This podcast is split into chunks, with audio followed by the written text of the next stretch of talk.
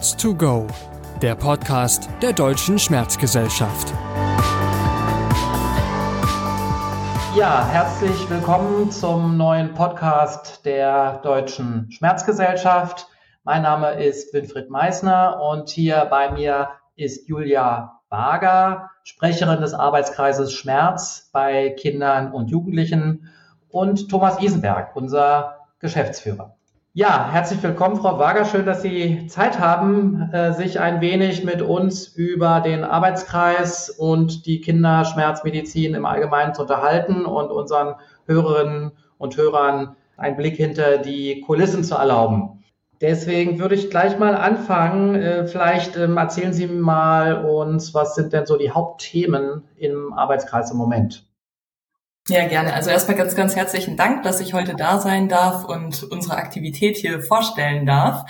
Ich würde ganz gerne, weil das, glaube ich, ein Spezifikum unseres Arbeitskreises ist, einmal kurz auf die Mitglieder eingehen. Ich habe das gerade nochmal nachgeschaut. Aktuell sind wir 36 Mitglieder in unserem Arbeitskreis und das ist, glaube ich, einer der größten Arbeitskreise in der deutschen Schmerzgesellschaft. Daran sieht man, würde ich sagen, sehr schön, wie engagiert die pädiatrischen Versorger sind, wie sehr sie nach Verbesserung, Vernetzung und so weiter streben und das versuchen wir halt eben in diesem Arbeitskreis umzusetzen. Und um bei den Mitgliedern noch mal einmal kurz zu bleiben, das sind vor allem Ärztinnen, Psychologinnen, sowohl aus der Wissenschaft als auch aus der Praxis und neben vielen Mitgliedern aus Deutschland sind auch einige aus dem deutschsprachigen Ausland dabei, so dass wir wirklich ein sehr bunter Arbeitskreis sind. Darf ich da gleich mal einhaken? Ähm, muss man denn Pädiater oder Pädiatrin sein, um im Arbeitskreis mitzumachen? Sind alle Kinderschmerzexpertinnen und Experten, kommen die aus der Pädiatrie? Nee, das ist, also in unserem Arbeitskreis sind auch ähm, Personen, die nicht ähm, in der Pädiatrie arbeiten, beziehungsweise keinen pädiatrischen Background haben. Es sind natürlich alle willkommen, die sich gerne mit dem Thema befassen und trotzdem ist das natürlich, ist der Kern unserer Arbeit, ist die Versorgung von Kindern und Jugendlichen und dadurch eine, eine deutliche ähm, Häufung dieser Berufsgruppen. Und das ist dann auch eigentlich schon eigentlich das größte Ziel unseres Arbeitskreises. Also die Deutsche Schmerzgesellschaft hat ja ganz, ganz viele unterschiedliche Arbeitskreise, die eigentlich schon alle möglichen Themen abdecken. Und man könnte ja jetzt sagen, wozu braucht es dann eigentlich noch einen Arbeitskreis speziell für Kinder und Jugendliche? Und der Grund dafür ist, dass wir der Meinung sind, dass wir die Relevanz der Schmerztherapie speziell für Kinder und Jugendliche noch deutlicher herausarbeiten müssen, sichtbarer machen müssen und ähm, dass das ein ganz wesentlicher Teil ist, um die Versorgung zu verbessern. Und deswegen ist es uns natürlich eben auch ein Anliegen, dass halt gerade in diese Versorgung Fachleute, also Pädiater und Pädiaterinnen, ähm, Kinder und Jugendlichen, PsychotherapeutInnen und so weiter involviert sind. Zu den, zu den konkreten Aspekten, die wir im Arbeitskreis angehen. Wir haben eigentlich uns äh, zwei Haupt Dinge auf die Fahne geschrieben und das ist einmal, dass wir gerne die Wissenschaftlichkeit im Bereich Schmerz bei Kindern und Jugendlichen fördern möchten. Und der zweite Bereich ist die Verbesserung der Versorgungssituation. Und vielleicht gebe ich einfach mal so ein paar Beispiele, wie wir das versuchen zu erreichen. Also das sind jetzt sehr große Ziele und wir sind bestimmt auch überhaupt noch nicht da und ähm, haben noch ganz, ganz viel vor uns. Aber ich würde einfach mal so ein Beispiel oder einige Beispiele dafür geben, wie wir versuchen, die Wissenschaftlichkeit so ein bisschen mehr in den Fokus zu rücken. Und bevor ich das mache, sage ich noch mal einmal kurz, warum ich das so relevant finde. Und zwar, vielleicht ist das einfach nur mein Eindruck. Ähm, aber trotzdem hat man manchmal das Gefühl, wenn man in diesem Bereich, in dem ich ja jetzt schon seit vielen Jahren arbeite, der Kinderschmerztherapie, dass es sehr, sehr schwierig ist, wissenschaftlich ernst genommen zu werden. Also so das Thema Kinder und Jugendliche hat immer so was Süßes. Und süß und Wissenschaft geht so schlecht zusammen. Da will ich, da will ich gleich mal einhaken. Wer, wer nimmt Sie nicht ernst oder wo fühlen Sie sich nicht ernst genommen? Sind es mehr die, die Eltern, die Kinder? Ist es die Öffentlichkeit? Ist es die Community? Ist die Pädiatrie etwa wissenschaftsfeindlich? Also innerhalb der Pädiatrie sehe ich nicht so sehr das Problem, sondern es ist tatsächlich schwieriger, in der großen Wissenschaftscommunity Fuß zu fassen, weil natürlich die Schmerztherapie bei Kindern nur ein ganz, ganz kleiner Aspekt ist. Und ich glaube, dass diese Koppelung mit Süß und Kind und Wissenschaft und so, dass die da halt einfach so ein Stück weit zum Tragen kommt. Wie gesagt, das ist jetzt einfach nur so ein Eindruck, aber ich glaube, das ist ein Grund, weshalb das so wahnsinnig wichtig ist, dass wir versuchen, ernsthafte Wissenschaft richtig voranzutreiben, weil natürlich gibt es auch immer wieder Bemühungen, die nicht ernst zu nehmen sind, aber es gibt auch ganz, ganz viele Sachen, die im Bereich der äh, pädiatrischen Schmerzforschung schon richtig gut laufen und die wollen wir gerne weiter fokussieren. Und das machen wir im Arbeitskreis zum Beispiel dadurch, dass wir versuchen, Konsortialprojekte anzustoßen. Das ist jetzt mit der Innovationsfondsförderung halt einfach eine total tolle Gelegenheit. Hier haben wir mehrere Konsortialprojekte, die wir mit den Mitgliedern des Arbeitskreises ähm, durchführen. Beispiele dafür ist ähm, zum Beispiel das Schmerznetzprojekt, das vor einiger Zeit schon erfolgreich abgeschlossen werden konnte. Es gibt noch das MIMAPS-Projekt oder das Feedback-Projekt, wo jeweils mehrere Akteure aus dem Arbeitskreis dann auch aktiv mitarbeiten. Vielleicht könnt ihr mal eins der Projekte ganz kurz mal so skizzieren. Worum geht es in diesen Projekten, dass man mal so einen Eindruck bekommt, wie sieht ein solches Forschungsprojekt, Versorgungsforschungsprojekt in der Kinderschmerzmedizin aus? Ja, sehr gerne. Also das abgeschlossene Projekt Schmerznetz, das hat die Frage verfolgt oder die Frage untersucht, inwiefern eine sozialmedizinische Nachsorge nach einer multimodalen Schmerztherapie wirksam ist und sinnvoll ist als ergänzende Therapie. Also das heißt, Patientinnen, die eine stationäre Therapie erhalten haben, haben dann randomisiert entweder diese ähm, sozialpädiatrische Nachsorge oder aber die Standardbehandlungen. Das sind dann so ein bis zwei Wiedervorstellungen in einem halben Jahr erhalten. Das heißt, die sozialmedizinische Nachsorge, die ist viel intensiver und die Familien werden als gesamte Familie hier noch ähm, weiter unterstützt, dort wo Unterstützungsbedarf ist. Und wir haben in Deutschland die tolle Möglichkeit, dass ähm, mehrere Zentren nach dem gleichen Manual diese multimodale Therapie anbieten. Das heißt, das ist eine super Voraussetzung, um dann gemeinsam dieses ähm, neue Therapiemodul anzuhängen. Und so haben die Zentren in Augsburg, in Stuttgart und in Datteln gemeinsam an dieser Studie gearbeitet. Also das heißt, wir haben multizentrisches Design und wir konnten in der Studie zeigen, dass die Wirksamkeit einfach verblüffend ist. Also den ähm, Kindern, die und den Familien, die nach der stationären Therapie noch eine Nachsorge erhalten haben, eine intensivere, die haben einfach wahnsinnig bessere Outcomes und das bis zu zwölf Monaten. Und wir sind jetzt gerade noch bei den Langzeit-Follow-ups, die zwischen 18 und 33 Monaten liegen. Also man sieht quasi anhaltende Effekte dieser Intervention. Und das ist einfach nur möglich gewesen durch die Konsortial Konstellation. Mit einem Zentrum alleine hätten wir niemals so eine starke Studie aufstellen können. Das ist ein Beispiel für eine unserer Studien. Und vielleicht noch als kleinen Teaser, weil wir an der Studie gerade so viel Freude haben. Das Feedback-Projekt, was jetzt gerade losgegangen ist, da arbeiten wir mit einer App, auch in Kombination mit einer stationären multimodalen Schmerztherapie.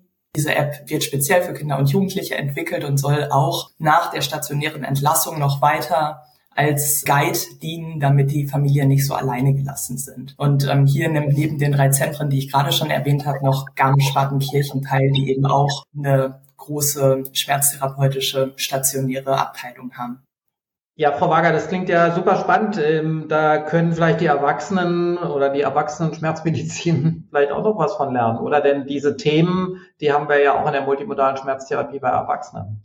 Klar, also ich glaube, jeder kann immer von jedem lernen. Das ist natürlich die optimale Konstellation, wenn diese Arbeiten sich dann auch gegenseitig beflügeln. Das ist mit Sicherheit so, ja. Genau, und ich äh, war gerade dabei, wie wollen wir das eigentlich hinkriegen mit der Wissenschaftlichkeit? Und das ist halt eben ein Aspekt. Und eine Sache, die uns im Arbeitskreis eben aufgefallen ist, das haben Sie jetzt auch schon gemerkt, ich habe gerade nur die großen Zentren ähm, aufgezählt, die sich an diesen Studien beteiligen. Und wir haben in unserem Arbeitskreis auch einige Mitglieder, die zum Beispiel ambulant arbeiten und sozusagen Einzelkämpfer sind. Und für diese Personen ist es nochmal wieder schwieriger, sich in Forschungsprojekte einzubringen. Und hier suchen wir gerade noch nach Möglichkeiten, wie das gelingen kann, dass man wirklich Wege findet, wie Leute die interessiert sind, Forschung mitzugestalten, sich dann auch tatsächlich einbringen können. Und das ist was, wo wir einfach in, in Zukunft noch dran arbeiten müssen. Ja, ich glaube, das ist sowieso ein Thema äh, für uns in der Schmerzgesellschaft, äh, auch in der Erwachsenenmedizin. Wir haben ja auch dazu jetzt äh, mit den vertragsärztlich tätigen Schmerztherapeuten eine neue Ad-Hoc-Kommission gegründet, um genau auch solche Initiativen aus der Breite und aus der Versorgung zu nehmen. Also das ähm, finde ich auch eine, einen sehr schönen Ansatz, ja. Toll. Ja, und es ist aber wahnsinnig herausfordernd, ne? Also, weil äh, wie kann das wirklich, also schon alleine ressourcenmäßig gelingen, jemanden, der einfach ähm, den den Klinik, also den klinischen Alltag in seiner Praxis meistern muss und nicht noch irgendwelche zusätzlichen ähm, Personen im Team hat. Wie kann das gelingen, dass so jemand sich wirklich einbringen kann? Und da fehlt es uns noch an Ideen. Vielleicht, also wir waren ja jetzt beim Austausch, sobald Sie da was entwickelt haben, sind wir natürlich extrem offen dafür. Ja, ich glaube, unsere Erfahrung jetzt auch aus anderen Projekten ist, wenn der oder diejenige, die an so einem Projekt teilnimmt, auch irgendeinen Mehrwert spürt, entweder weil wirklich klinisch relevante Ergebnisse rauskommen oder zum Beispiel eben im Rahmen von Benchmarking oder ähm, Vergleich, Outcome-Vergleich, Daten dann zurückgespiegelt werden, das ist oft eine große Motivation, dann an solchen Projekten teilzunehmen. Also wie sieht denn so insgesamt die Versorgung in Deutschland aus? Wo, wo ist, in welchen Sektoren ist sie gut? Äh, wo, wo sehen Sie noch Verbesserungsbedarf? Was könnten auch politische Forderungen oder Aktivitäten sein, um die Versorgung noch weiter zu verbessern? Ja, da spielen Sie mir jetzt den Ball schön zu für, für unser zweites äh, Thema der Verbesserung der Versorgung. Und es wurde ein, ein Versuch unternommen, die ähm, Versorgungslandschaft systematisch abzubilden. Also im Rahmen dieser Versorgungslandkarte, die es ja auch für erwachsene Einrichtungen gibt. Auch da wurde in der Pädiatrie versucht, ähm, das abzubilden. Und diese Frage, die Sie jetzt stellen, die ist überhaupt nicht so leicht zu beantworten, weil ich glaube, dass das Ergebnis dieser Landkarte, was wir da erreichen, erreicht haben. Das ist nicht so, dass wir uns da wirklich hundertprozentig drauf verlassen können. Das, was halt einfach bei dieser Landkarte, wie sie aktuell ist, fehlt, sind Qualitätskriterien. Und die ähm, Landkarte ist so entstanden, dass halt gefragt wurde, bieten Sie Schmerztherapie für Kinder und Jugendliche an? Und viele sehen sich als Anbieter für Schmerztherapie für Kinder und Jugendliche. Und man muss aber sagen, wenn man das wirklich kritisch betrachtet, dass das nicht immer unbedingt der Fall ist, weil halt eben Kinder und Jugendliche besondere Bedürfnisse haben und einer besonderen Therapie bedürfen. Und insofern, also Defizite gibt es sowieso, aber ich glaube, da, da ist auch der Bereich, über den wir reden, total egal. Ich glaube, man würde aktuell in Deutschland in jedem Bereich sagen, klar wäre das schön, wenn es da noch mehr Versorgung gäbe. Ich glaube, das, was halt eben wichtig zu klären ist, welche, welchen Bereich der Versorgung, welche Versorgungsintensität müssen wir eigentlich weiter ausbauen. Und wir haben jetzt einige spezialisierte Zentren, also eigentlich vier an der Zahl, die auch eine stationäre Therapie anbieten. Das ist, glaube ich, für Familien zumutbar, auch dann mal weitere Strecken auf sich zu nehmen, um halt eben dann wirklich bei Expertinnen und Experten zu landen. Und trotzdem ist die Frage, was halt in den ähm, Strukturen ist, ähm, die vorgeschaltet sind. Also in der Primär-Sekundärversorgung brauchen wir da vielleicht noch was anderes. Und das kann ich Ihnen gar nicht seriös beantworten. Ja, dieses Thema mit, mit der Landkarte oder der Darstellung der schmerzmedizinischen Angebote, das diskutieren wir auch gerade im Erwachsenenbereich. Wie können wir da ähm, eine Balance zwischen ja, Informationsangeboten und wirklich validierten Inhalten bieten? Ähm, das ähm, werden wir jetzt in den nächsten Monaten auch nochmal angehen äh, und das können wir uns ja sicherlich auch nochmal kurz schließen, dass wir vielleicht mit ähnlichen Ansätzen dann im Kinder- und im Erwachsenenbereich ähm, arbeiten. Ja. Wenn jetzt jemand aus unserer Gesellschaft äh, sagt, Mensch, ich interessiere mich, ich würde gerne mal reinschnuppern, ähm, vielleicht auch gerade von unseren jüngeren Kolleginnen und Kollegen, wie sieht das aus? Wo könnten die sich melden äh, oder wo wäre eine Anlaufstelle für Interessierte, die in der Kinderschmerzmedizin ein bisschen mehr machen wollen? Ja, also das ist einfach direkt unser Arbeitskreis. Auf der ähm, Seite der Deutschen Schmerzgesellschaft ähm, findet man die entsprechenden Kontaktdaten. Also das wäre ich dann als Sprecherin, die man kontaktieren würde. Und wir freuen uns wahnsinnig über Menschen, die mitwirken möchten. Also aktuelle Sachen, an denen wir arbeiten, sind zum Beispiel auch Leitlinienprojekte. Das ist ähm, jetzt aktuell noch in Arbeit ähm, die Leitlinie für die interdisziplinäre multimodale Schmerztherapie bei Kindern und Jugendlichen. Rückenschmerzleitlinie ähm, auch auf dem S3-Niveau haben wir jetzt gerade ähm, abgeschlossen und das sind halt eben so Beispiele dafür, womit wir uns befassen in dem AK. Ja, aber die aktuelle Leitlinie, die jetzt gerade begonnen wird, vielleicht sagen Sie noch ein paar Worte zu der. Ja, sehr, sehr gerne. Also ähm, die Deutsche Schmerzgesellschaft hat jetzt ähm, die S3-Leitlinie interdisziplinäre multimodale Schmerztherapie ähm, für Kinder und Jugendliche angemeldet. Ich darf diese ähm, Leitlinie leiten, sagt man das so.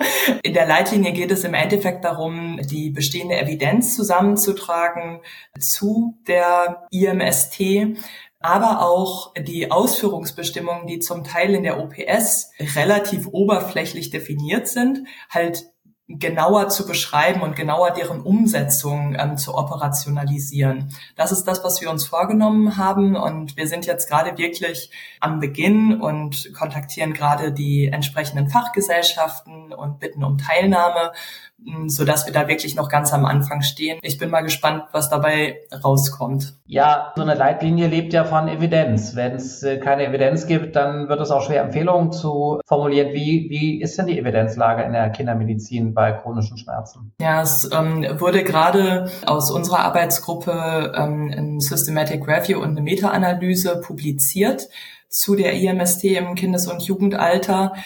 Die Evidenz ist trotzdem schwach, also wenn man das nach den Cochrane-Kriterien einordnet. Und trotzdem ist das aber ein erster wichtiger Anhaltspunkt. Und ich glaube, für die Leitlinie auf jeden Fall ausreichend.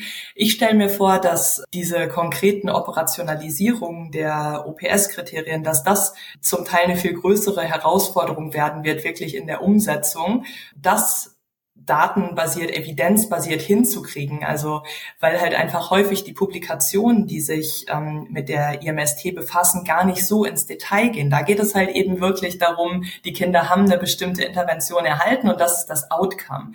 Aber halt diese Details, die halt auch gerade in unserem Gesundheitssystem und in unserem Abrechnungssystem so wichtig sind, mit den ganzen Strukturvoraussetzungen ähm, und Qualitätskriterien, das ist, glaube ich, die richtig große Herausforderung, das gut herauszuarbeiten arbeiten. Ja, das ist ja, ich glaube, auch hier wieder äh, sehe ich Parallelen zur Erwachsenenmedizin, wo wir genau die gleichen Herausforderungen haben. Mich würde noch interessieren, Akutschmerz, postoperativer Schmerz, ähm, ist das auch ein Thema, was ähm, einen Platz in der Arbeits-, im Arbeitskreis hat? Ein äh, Platz ist auf jeden Fall da. Es gibt ähm, nicht so viele Akteure aktuell in unserem Arbeitskreis, die, ähm, die sich da konkret einsetzen. Also es gibt immer mal wieder zum Beispiel Anfragen jetzt von den ähm, Seeheimer Akutschmerztagen. Da haben Präsentationen ähm, stattgefunden von Mitgliedern des AK. Aber Insgesamt ist das tatsächlich was, was wir aktuell noch nicht so intensiv betreiben, einfach aus dem Grund, dass gar nicht so viele Vertreterinnen und Vertreter aus dem Akutschmerzbereich in unserem Arbeitskreis sind. Da ist der chronische Schmerz ist relativ dominant. Ja, ich komme ja gerade aus Seeheim. Äh, da war ja ähm, Akutschmerz bei Kindern wirklich der Schwerpunkt und es war eine super tolle Veranstaltung. Also äh, die Leute waren wirklich sehr, sehr angetan, aber gleichzeitig haben wir dort auch nochmal gesehen, wo es überall noch ähm, Bedarf gibt, ja, zu forschen, zu konsentieren. Also vielleicht ist das ja auch eine Anregung für unsere Mitglieder aus diesen beiden Bereichen vielleicht nochmal, gar nicht so formal sein, aber äh, sich zu dem Thema Kinderakutschmerz auszutauschen, können wir vielleicht mal überlegen, ob wir da mal so eine Joint Session machen. Aber das, glaube ich, ist wirklich noch ein Thema, was mehr Aufmerksamkeit verdienen wird.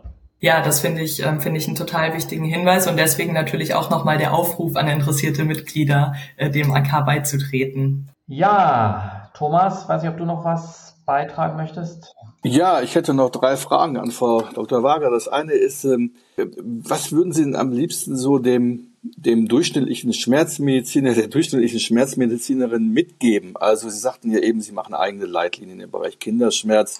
Der eine oder andere denkt ja, braucht man da, kann, können die nicht mitarbeiten bei unseren Leitlinien? Was sind denn so die inhaltlichen zwei, drei Themen, wo man, wo man sagt, aus Kinderschmerztherapiesicht, Vorsicht, bitte mal, bitte mal, bitte mal drüber nachdenken, sicherheitshalber recherchieren oder, oder uns ansprechen als Kinderexpertinnen und Experten? Also ich ähm, habe ja einen psychologischen Hintergrund, insofern ist das immer ein bisschen schwierig, ähm, dann halt konkrete Empfehlungen an Mediziner abzugeben. Da bleibe ich jetzt mal relativ allgemein und, und weise einfach nochmal darauf hin, dass es natürlich in der medikamentösen Schmerzbehandlung Spezifika gibt bei Kindern und Jugendlichen. Und ich glaube, das ist aber auch einfach was, worüber sich viele Medizinerinnen und Mediziner im Klaren sind. Was aber viel wichtiger ist, und das geht aber auch jetzt an die Medizinerinnen und Mediziner, ist, dass dass bei Kindern und Jugendlichen ähm, die psychosoziale Situation häufig einen so extremen Stellenwert hat.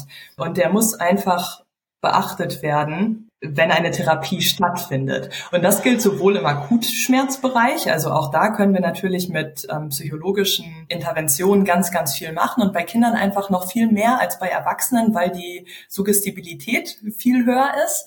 Und im chronischen Schmerz sehen wir das einfach immer wieder, wie relevant die psychosoziale Situation ist. Und das braucht Erfahrung zum einen und das braucht auch einfach Ressourcen. Und im Kinder- und Jugendbereich sind wir das gewohnt, dass wir viel Ressourcen in irgendwas reinstecken müssen und wenig Geld dafür bekommen. Und ich glaube, das ist in anderen Bereichen halt eben nicht so. Und deswegen ist halt einfach so, das im Kopf zu haben, dass psychosoziale Faktoren einfach wahnsinnig relevant sind und da halt eben auch auf spezifische Experten zuzugehen und zu sagen, hier, das ist ein Fall eines Kindes oder eines Jugendlichen, ähm, der einfach eine bestimmte Betreuung braucht das, das ist einfach wahnsinnig wichtig. Okay, danke. Nun haben Sie ja auch mit dem Kinderschmerzzentrum in Datteln, sind Sie ja Motor einer eigenen Öffentlichkeitsarbeit und auch Fachöffentlichkeit, sage ich mal, um das Thema Kinderschmerz herum. Beim Deutschen Schmerzkongress kommen auch immer wieder starke Themen, die unter anderem von Ihnen reingebracht werden und Ihren Kolleginnen und Kollegen vor. Aber Sie haben in der Vergangenheit ja auch den eigenen Dattelner Schmerztage gehabt. Wie schaut es denn da mit der Zukunft der Dattelner Schmerztage aus? Danke, Herr Isenberg. Das ist, ähm, ist schön, dass Sie nachfragen. Die letzten ähm, Dattelner Kinderschmerztage wurden tatsächlich ähm, abgesagt wegen Corona. Ähm, wie kann es anders sein? Und der nächste Termin äh, liegt in ähm, 2024 erst. Also das heißt, wir müssen jetzt noch so ein bisschen warten, bis die Dattelner Kinderschmerztage wieder stattfinden, weil sich anderweitig kein Termin finden ließ. Und dann dürfen wir wieder in Recklinghausen zu den Dattelnder Kinderschmerztagen so um die 1000 ähm, Besucherinnen und Besucher aus Deutschland und anderen deutschsprachigen Ländern begrüßen, um drei Tage lang ganz viele pädiatrische Themen zu besprechen. Ja, das werden wir uns alle ganz großen Kalender dann notieren, schon mal das Kalenderjahr vormerken und Details dann nachfolgend rumschicken das war ja immer ein sehr, sehr lebendiger Dialog vor Ort. Es war immer schön daran teilzunehmen. Abschließend noch eine Frage, Frau Dr. Wager. Wir haben ja nächste Woche den Aktionstag gegen den Schmerz, jährlich der erste Dienstag eines Junis im Kalenderjahr. Traditionell ist das, äh, sind die Kinderschmerzaktiven auch mit dabei, auch Sie persönlich, glaube ich, wieder. Was ist so im Portfolio bei Ihnen in der nächsten Woche beispielsweise? Ja, genau. Nächste Woche veröffentlichen wir eine Website zum Thema Kopfschmerz bei Kindern und Jugendlichen. Also das ist eine Seite für Kinder und Jugendliche, so ab einem Alter von zehn Jahren. Die Website steckt voller Informationen über Migräne und Spannungskopfschmerzen, ist wissenschaftlich und trotzdem extrem kindgerecht oder jugendlichengerecht aufbereitet. Also wir haben ein spannendes Layout, wir haben äh, viele spannende Features und interaktive Elemente, die dabei genutzt werden können. Und wir sind gespannt, wie die Seite bei Kindern und Jugendlichen ankommt, wenn wir damit jetzt so an die breite Öffentlichkeit gehen. Wir haben im Vorhinein schon Studien gestartet mit dieser Website, die wir aktuell aber noch auswerten so dass wir dann auch hoffentlich bald sagen können, ob sich das eigentlich auch lohnt, wenn Kinder und Jugendliche auf die Seite gehen. Und wir haben hier zwei unterschiedliche Settings uns angeguckt, nämlich einmal haben wir ungefähr 750 Schulkindern in einem randomisiert kontrollierten Design äh, diese Seite angewendet und gucken uns die Outcomes über drei Monate an. Und zum anderen haben wir uns angeguckt, ob diese Seite eigentlich in Ergänzung zu einer ambulanten Schmerztherapie bei uns am Deutschen Kinderschmerzzentrum zusätzlichen Nutzen hat. Da warten wir jetzt aktuell noch auf die Ergebnisse und die können wir dann hoffentlich auch bald publizieren. Also eine Webseite richtig mit dem Anspruch der zielgerichteten Gesundheitskommunikation. Wir werden das anschauen und auch gerne über unsere Kanäle der Deutschen Schmerzgesellschaft teilen. Danke. Ja, liebe Frau Wager, vielen Dank für diese spannenden und vielfältigen Informationen. Also ich glaube, unsere Glieder und Hörerinnen und Hörer haben einen Eindruck gewonnen, wie vielfältig die Arbeit äh, in der Kinderschmerzmedizin äh, sein kann und auch wo es noch ähm, Aktionsfelder gibt, wo man sich betätigen kann. Also Engagierte sind herzlich eingeladen, sich bei Ihnen zu melden, auf dem Schmerzkongress im Oktober Kontakt aufzunehmen mit Vertreterinnen und Vertretern des Arbeitskreises und auch mit allen anderen Anliegen sich an Sie oder auch an uns zu wenden. Vielen herzlichen Dank.